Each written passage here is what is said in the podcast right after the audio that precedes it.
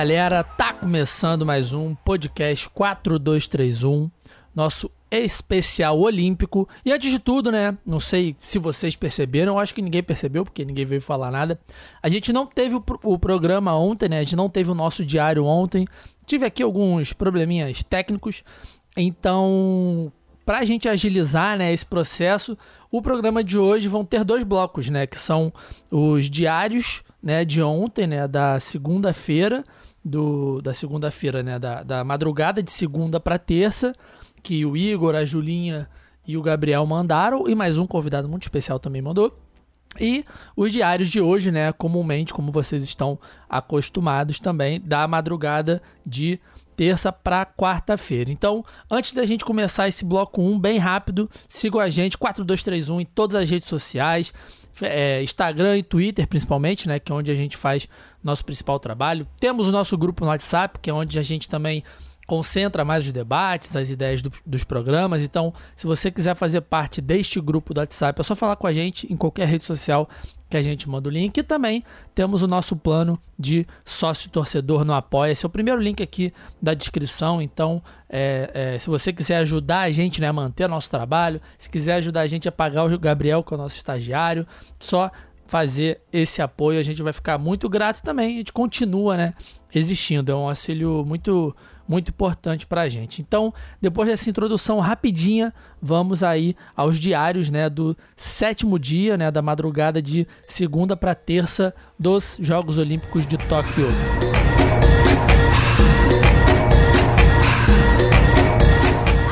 Obviamente, na madrugada de segunda para terça, né, um zilhão de coisas aconteceram. Então, para a gente não alongar esse primeiro bloco, que já tá uma pauta meio fria, né, mas eu não queria deixar é, de passar por esse dia, que foi um dia muito importante, né? Foi o dia do surf, das finais do surf, tanto masculino quanto feminino, e ficou muito marcado por causa das provas do Medina e, óbvio, né, pelo ouro incrível do Ítalo na, na competição, primeiro ouro da competição, primeiro ouro né, do Brasil, obviamente, na competição também. Um cara que tem uma história de vida sensacional, que inclusive teve uma narração histórica do Everaldo Marques também, né? Então, assim, foi uma madrugada com muita emoção e por isso, né, eu chamei um grande amigo meu, o Bruno Abchecker. Quem quiser acompanhar o trabalho dele, ele é um jornalista também, né, lá do, do, de Porto Alegre. Ele fez um trabalho fora da curva sobre o surf nas Olimpíadas, né? Acompanhou a modalidade em todas as baterias de todas as fases. Então vou, vou deixar aqui também na descrição o arroba dele lá para vocês seguirem. E obviamente, né, que para falar sobre essas finais do surf que estava recheado de brasileiros, principalmente né, os dois principais brasileiros do, da modalidade hoje em dia, que são o Gabriel e o Ítalo, ele mandou aqui um áudio bem completo sobre a participação do Brasil no surf em Tóquio. Então, Bruno, meu querido, um bom dia, tá? E manda bala, cara. O último dia de surf nas Olimpíadas de 2020 teve o roteiro completo para se tornar emocionante e para que a gente possa lembrar por muito tempo desse dia. Agora são 5 horas da manhã, eu estou gravando depois de chorar muito com a conquista do ouro olímpico de Ítalo Ferreira. Tudo começou nas quartas de finais, né? A gente teve classificação de Gabriel Medina e de Ítalo Ferreira. Noite começou linda, maravilhosa, até que nas quartas femininas, Silvana Lima, nossa representante brasileira que havia restado, porque a Tati Weston Webb caiu uma fase antes, Silvana foi eliminada para Carissa Amor, que é a campeã olímpica feminina, e a gente já começou a ter o sentimento de tristeza, ter brasileiro caindo. Mas a gente tinha que avançar porque os meninos estavam nas semifinais. Gabriel Medina contra Canoa Igarashi, a primeira semifinal dos homens. De uma bateria muito polêmica, porque o Gabriel teve notas excelentes e que podiam sim receber notas maiores por parte dos jurados. Gabriel também errou ao ter a prioridade, faltando sete minutos, e permitir com que Kanoa Igarashi surfasse uma onda que foi a responsável pela virada da bateria, e aí então, sem a prioridade e sem as notas, Gabriel Medina não foi capaz de virar a bateria. Teve a questão da arbitragem, que valorizou mais a onda do Canoa do que as duas ondas do Gabriel, que foram similares, Mas arbitragem é arbitragem. O grande erro, ao meu ver, foi do Gabriel Medina de permitir que Canoa Igarashi, que estava ao seu lado, surfasse uma onda, sendo que Gabriel tinha prioridade e poderia forçar Canoa a não surfar aquela onda. Ok, passado isso, Gabriel estava classificado, digamos assim, para a disputa do terceiro lugar. Tivemos Ítalo Ferreira contra Owen Wright, uma bateria em que o Ítalo foi dominante, mandou muito bem, se classificou sem problema algum. Chegamos na disputa do terceiro lugar, Gabriel Medina contra o australiano Owen Wright e novamente problemas com a arbitragem. Notas diferentes para ondas semelhantes do Gabriel e do Owen. Owen foi favorecido e o Gabriel prejudicado pela arbitragem do surf das Olimpíadas. E o Gabriel não conseguiu a medalha de bronze, ela ficou com o australiano, que pontuou 11,97, enquanto o Gabriel pontuou 11,77. Tudo bem, passou um tempo, o pessoal conseguiu se recompor, reanimou para ver Ítalo Ferreira contra Canoa Igarashi, que havia sido favorecido contra Gabriel Medina. E o sentimento de vingança do brasileiro sempre aflora e o patriotismo que a gente tem nos esportes também aflorou. As redes sociais estavam em polvorosa, grupos de WhatsApp, Twitter, Instagram, todas as redes sociais estavam apoiando Ítalo Ferreira. E o que aconteceu? O que só podia acontecer. Ítalo Ferreira campeão dando um show, lavada para cima de Canoa Igarashi. Na primeira onda do Ítalo, na final, na grande final, ele tenta dar uma batida na junção da onda, no final da onda, e a sua prancha quebra na primeira onda. Ítalo teve que remar até a areia, trocar de prancha. A prancha que a sua equipe lhe deu, ele não quis, ele pediu uma terceira que chegou, ele conseguiu, se ajustou, voltou pro mar e deu show. 15.14 contra 6.60 de canoa. Canoa e Igarashi ficou na combinação. E o que é a combinação?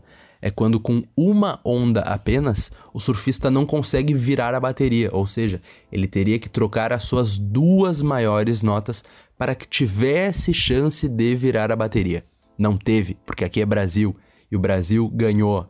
O Brasil é o primeiro campeão olímpico do surf. Ítalo Ferreira, vindo da Bahia Formosa, Rio Grande do Norte. Simples. Primeira prancha do Ítalo foi uma tampa de isopor, porque o pai dele era peixeiro e a tampa da caixa de isopor onde o pai dele armazenava os peixes foi a primeira prancha do Ítalo.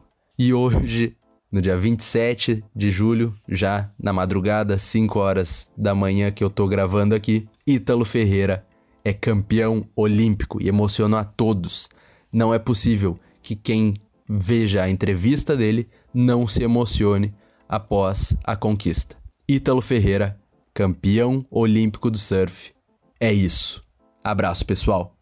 É, foi uma madrugada muito emocionante em diversos aspectos, né? Tanto nessa parte da raiva, assim, com a arbitragem, quanto também, né, nessa superação do, do Ítalo de a prancha, a prancha quebrar, ele ter que vir para areia, voltar. Nesse meio tempo podia ter acontecido um milhão e meio de coisas, né? E aí é, a gente fica aí com essa marca histórica para o Brasil de um cara que, como tanto eu quanto o Bruno já falamos, tem uma história incrível de vida. Então, é, o importante dessas Olimpíadas que é, tanto para o surf quanto para o skate, com certeza. O, o, surf é até um pouco menos porque foi num horário muito muito difícil, né? Essas finais 3 e 40 da manhã, né?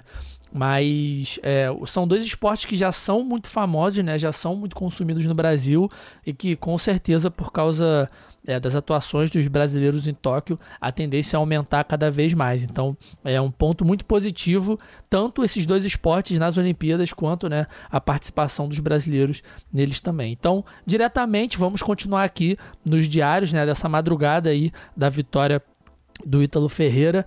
Igor, meu querido, como está o senhor e como você viu aí né, esse sétimo dia olímpico.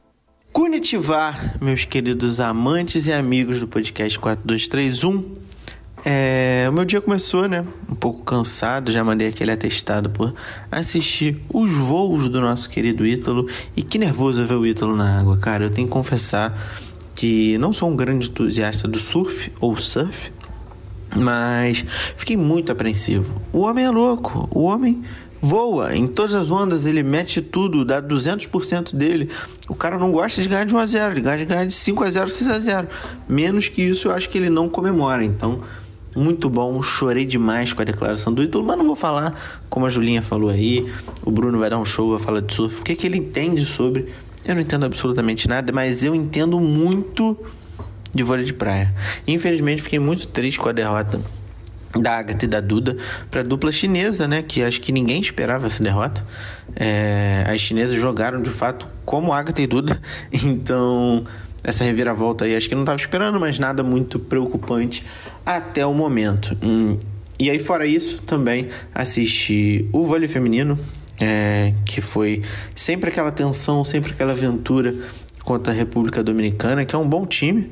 É, o Brasil sempre passa um pouco de sufoco contra a República Dominicana. É, vale salientar que esse time do Brasil é, não é um dos melhores, né? Do, do, dos ciclos olímpicos que a gente vem desde, desde lá de trás, desde 2004, masculino feminino, revezando, revezando. É, esse é o time que de fato tá, tá muito aquém do, do esperado do vôlei é, brasileiro. Porém, temos Fernanda Garay, que quando está inspirada e com sangue nos olhos, não tem para ninguém, não tem como, não tem como. Ela jogou sozinha e acabou com o jogo. Carol Gataz também no seu aniversário fez uma grande partida, mas foi isso, meus amigos. O Raio, Kunishiva, Sayonara, até a próxima. Diferente do Igor, né? Eu não sou um grande entusiasta do vôlei de praia porque, é, para mim, né, uma visão totalmente individual, é um esporte que demanda muito público que tá lá no na, que estaria lá na quadra, né? Porque é, se as duas duplas não forem duplas absolutamente incríveis, se for uma dupla muito boa e outra dupla ok, como foi o caso de Brasil e Argentina, é, o jogo fica meio chato, porque os pontos parecem muito fáceis, porque é uma dupla muito superior à outra. Então não é um esporte que eu costumo acompanhar sem ser em semifinais e finais, né? Então, é, infelizmente eu não tenho muito a trazer do vôlei de praia, tanto da Agatha e Duda, quanto do, das duplas é, masculinas. E aí, como o Igor já até fez o gancho, né? Julinha, minha querida, o que você viu aí do sétimo dia dessa nossa primeira semana olímpica? Boa tarde, Brasil! Boa tarde, Vitor Gama! Acordamos felizes com a primeira medalha de ouro no peito. Que orgulho do Ítalo. O cara dominou o jogo. Ele que recebeu aquele 9.73 incrível. Já na semifinal, chorou e comemorou com o Brasil. Soube se conectar tanto com o Mark e o Japa na final. Errava tudo que tentava. Foi tudo muito incrível nessa noite e madrugada, né? Que emocionante. Eu chorei mais uma vez deixo a parte técnica aí para o Bruno, mas não podia deixar passar de maneira nenhuma esse momento tão único para a gente, né? Acho que a gente tem que ter muito orgulho do Gabriel e do Ítalo, eles fizeram o melhor do surf na noite e na madrugada de ontem. Aqueles 10 minutos de show do Medina ali também foram algo para dar muito orgulho. Que injusto, né? Ele não ter sido premiado por aquele espetáculo, porque é para isso que a gente assiste esporte, né? Mas Vamos lá, vamos passar para o futebol feminino que não foi tão feliz assim hoje. Eu fiquei um pouco preocupada com essa atuação de hoje, confesso. É, já começo destacando que a Andressa Alves mostrou que ela não é suplente, né? Que ela veio realmente para marcar presença com essa falta lá que ela bateu e que acabou no gol do Brasil mas foi um frangaço da goleira, né? A gente jogou a partida aí com um a menos, porque foi justamente no lance dessa falta que, que a Zambia teve a expulsão. Mas a gente não fez mais gol, perdemos oportunidades que não podem ser perdidas. Teve bola na trave, furada na pequena área, fizemos um jogo bem abaixo. A parte boa é que vem pela frente o Canadá, que é um adversário menos difícil do que a gente estava projetando, mas que fez jogos duros e consistentes. Eu confesso que eu não estou segura, mas confio que vamos voltar a ter boas atuações e passar de fase. Com as quartas definidas, já imagino semifinais super difíceis e não poderia ser diferente. Para o Brasil e bem a partir de agora, a gente precisa entrar com uma alma de vencedor, né? Todas elas têm que estar muito vencedoras e tomar o jogo para gente e aproveitar todas as chances. Então é isso, bora para frente cabeça erguida e um recado final, um beijo para Babi do handball, que meu Deus do céu, como cata essa mulher, Vitor Gama. É, né? Aproveitando que, que a Julinha falou, né, na, na nesse sétimo dia olímpico, de segunda para terça, teve Brasil e Hungria, né, do handball feminino. O Brasil ganhou super bem, é, não teve, não teve, não teve muita dificuldade, né? Ganhou de 33 a 27 da Hungria, e para quem não está acostumado, é uma diferença de seis bolas, então assim, como se fosse um 6 a 0 é, é uma diferença bem larga, né?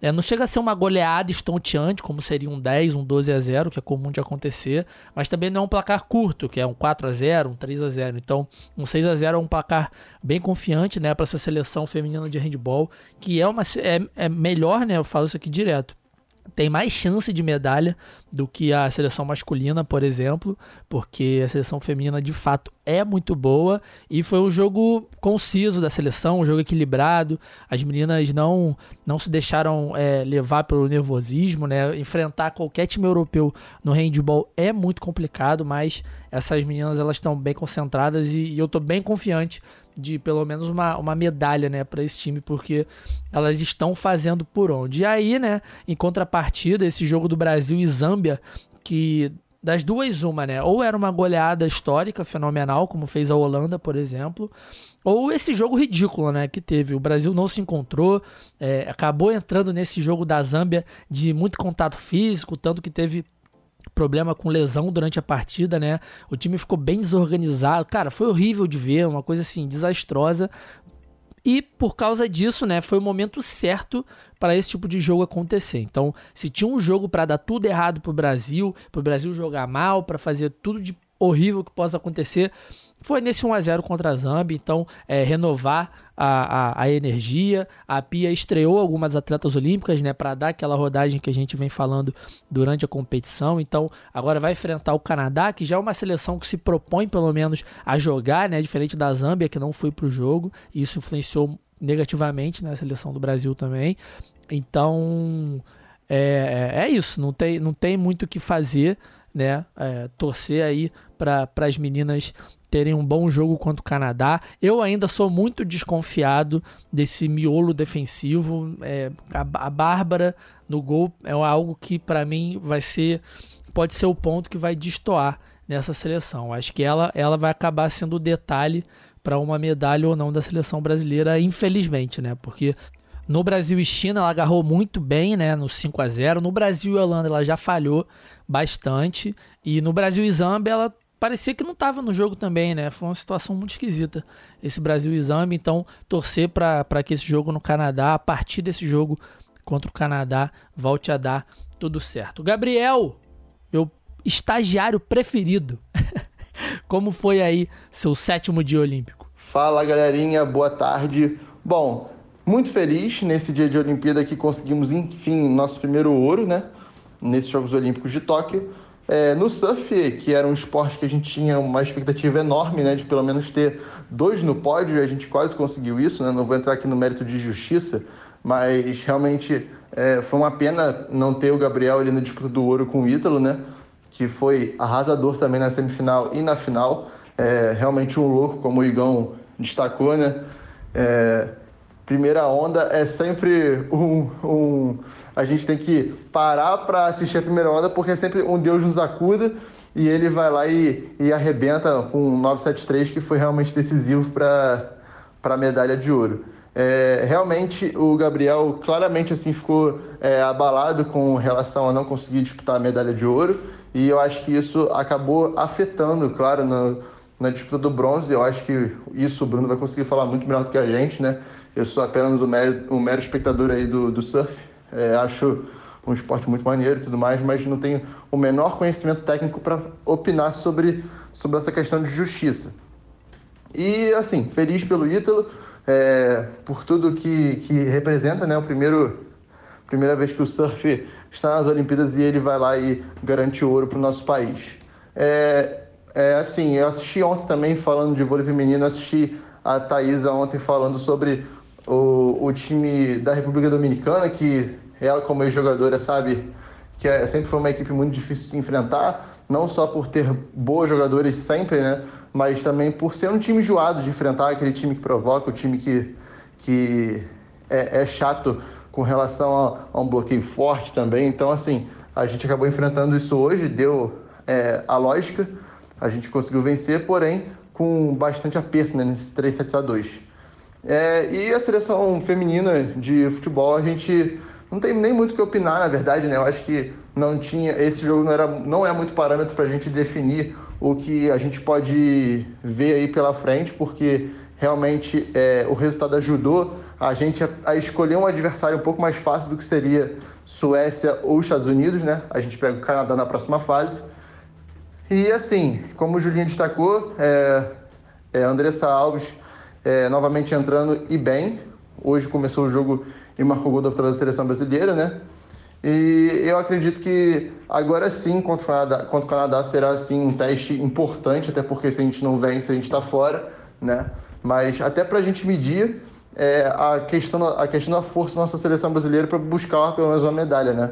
Então, eu acho que agora sim é, as coisas podem mudar, não, não vejo esse jogo muito como parâmetro, mas é, fica aquele, aquele resquício de tipo assim, cara, a gente não conseguiu fazer mais gol em Zâmbia com um a mais, né? Então, acho que fica esse, essa pulga atrás na orelha.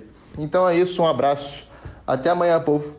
É isso, né? O Gabriel fecha aí o nosso sétimo dia olímpico falando sobre o Brasil e República Dominicana, né, no vôlei feminino, que sempre é um jogo muito difícil. As dominicanas são muito boas no vôlei também, mas o Brasil teve um, um aperto, né, venceu por 3 a 2 mas venceu, é isso que importa. E aí, né, pra gente já fechar esse nosso sétimo dia olímpico bem rapidinho, né, pra gente não perder também os áudios que eles mandaram sobre o Ítalo, sobre os outros esportes, vamos direto pro nosso segundo bloco, que agora sim é o bloco do oitavo dia olímpico, que está se encerrando agora, enquanto eu gravo, está rolando Rússia e Brasil no vôlei de quadra masculino. Então, bora aí para esse oitavo dia.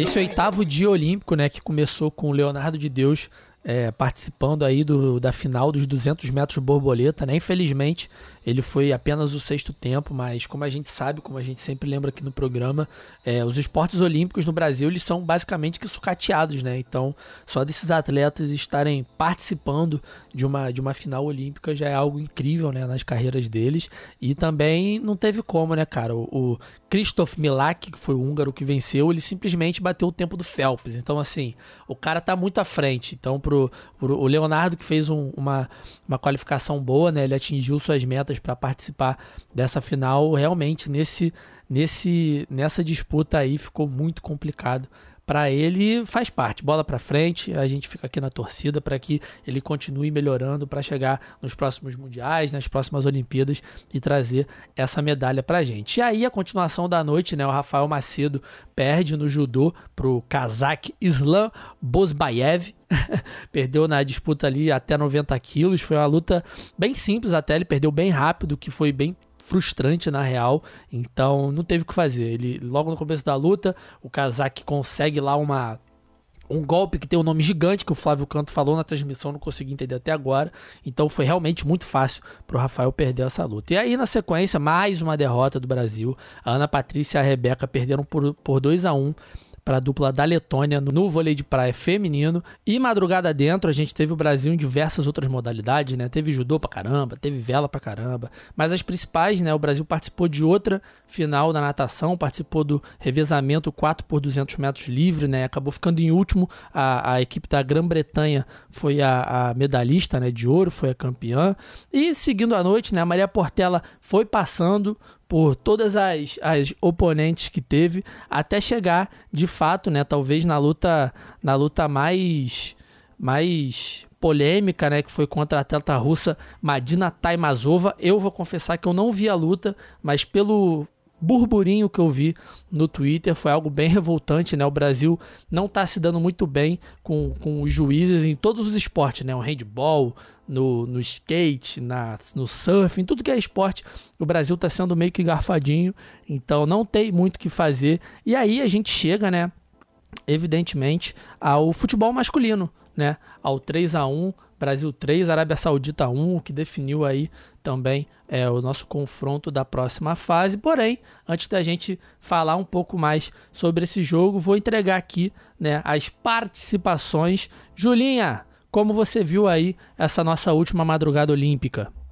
Bom, volto aqui para falar dessa quarta-feira, né? Completamos uma semana de Olimpíadas, muita coisa acontecendo, uma semana desse nosso diário. É, o futebol masculino brasileiro hoje completou aí essa primeira fase, confirmando a nossa classificação em primeiro lugar. É, muito bem, já deixando a Alemanha, inclusive, de fora, né? Se classificaram Brasil e Costa do Marfim. O jogo foi bem ruim, sendo muito sincera, assim, foi bem fraco, mas a Arábia Saudita vinha dando trabalho para todos para todos os os outros times, né? Então não acho que isso foi uma surpresa, nem um problema tão grande, até porque era para fechar a primeira fase, né? Não, então acho que tranquilo.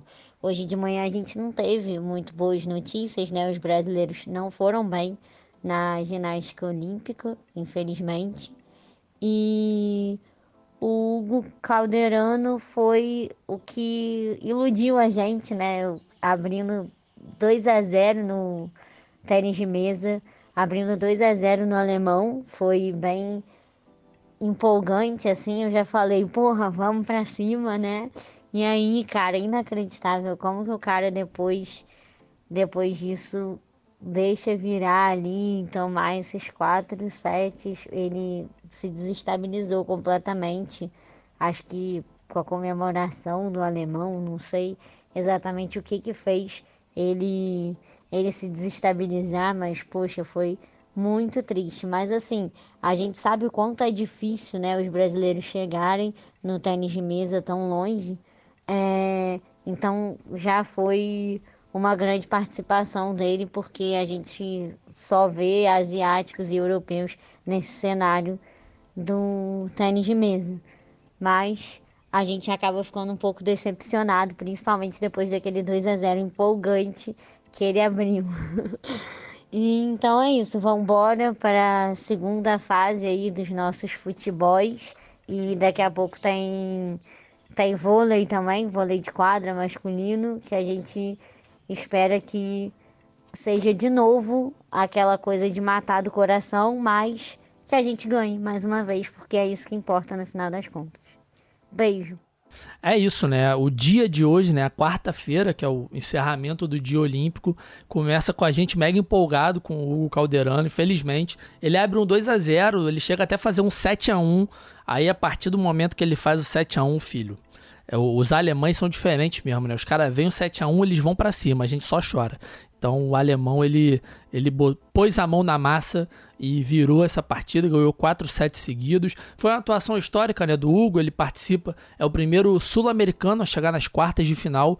Antes disso, nenhum atleta não europeu ou não asiático tinha chegado né, nessa fase do tênis de mesa. Então ele já entra para a história e também com aprendizado para a próxima Olimpíada. Se vale de consolação, é esse alemão que o Hugo enfrentou, ele é muito fã do Calderana, né? inclusive ele convenceu o time que ele atua a contratar o Hugo para a próxima temporada do tênis. Então assim, eles vão ser companheiros de equipe. E aí talvez o Hugo possa melhorar suas técnicas, possa melhorar suas técnicas, né? Melhorar também o seu jogo psicológico, que isso, isso influencia muito no final das contas. E também a gente teve a, a e a Pigossi, né? Vencendo a dupla americana no, no tênis é, de duplas feminino nas quartas de final, se classificaram para a semifinal. E cara, sobre o Brasil e a Arábia Saudita, eu só vou falar uma coisa antes do Gabriel chegar aqui. Eu não confio nesse miolo de zaga do Brasil. Não é nem do Brasil masculino, é do Brasil. Os três miolos de zaga com Bárbara, Rafael e Érica, Santos, Nino, Diego Carlos, cara, vai ser difícil demais. No masculino, eu acho que vai ser até mais tranquilo porque as outras seleções são muito fracas, né? Os ataques principalmente. Mas, cara, se depender de detalhe, o Brasil ele tá um pouquinho lascado. Então, Gabriel, como você viu aí, né, esse jogo da seleção masculina e o restante, né, dessa madrugada aí do oitavo dia olímpico? Fala, povo, bom dia. Não um bom dia tão feliz assim, porque é, comecei assistindo o Calderano, que era um atleta que a gente colocava bastante expectativa com relação a uma medalha, né? E acabou que a gente assistiu hoje uma virada inexplicável quase, né? O Hugo abre dois sets, assim, é, em que ele foi muito soberano em relação é, ao alemão. É, teve mais que o dobro de pontos durante esses dois sets acumulados. É, o saque estava entrando, tipo, é, sempre, né? Ele estava dificultando ao máximo a, a devolução do alemão, e aí eu acho que é a chave do confronto. Aparentemente, no terceiro set, o alemão é, consegue ler melhor o saque do Hugo, né? E aí as devoluções é, passam a ser realmente um problema para o Hugo, né? Porque eu acho que é, essa, essa segunda raquetada da, né, na questão da jogada, ou então em alguns ralis, o alemão aparecia um pouco mais vibrante e um pouco mais agressivo, né? O que acabava acuando um pouco na questão do, do, do fundo da mesa, né? E aí é, entrou nisso e acredito que aí foi uma, uma a chave realmente e a tendência é, era que o Hugo realmente não reagisse, como não, como não reagiu devido à vibração e agressividade do alemão na questão das devoluções e até nos saques também, que complicou bastante o, o Hugo, né? Falando do futebol masculino, Matheus Cunha conseguiu desencantar, né? Marcou o primeiro gol do Brasil. Pombo foi lá garantiu mais dois pra gente, né? É o, realmente a, o grande destaque da seleção, da seleção nas Olimpíadas, mas a gente vê que flagrantemente ele está muito desgastado pela temporada, né? Ele realmente não teve férias então, assim, está muito desgastado é, com relação a, ao acúmulo de partidas. E agora vamos ver, né, contra o Egito, quartas de final, já, decidi, já definidas. É, pode ser um jogo um pouco mais perigoso, né?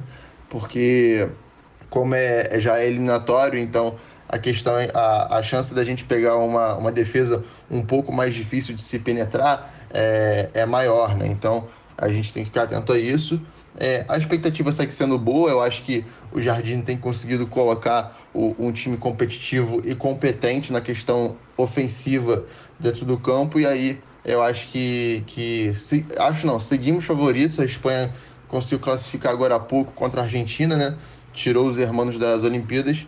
Pode ser até uma pedrinha no sapato aí para futuramente, né? Na, durante as Olimpíadas, caso a gente pegue os espanhóis mas é, estamos nadando de braçadas. Então, acredito que a expectativa segue excelente. Então é isso. Espero que amanhã o dia seja melhor.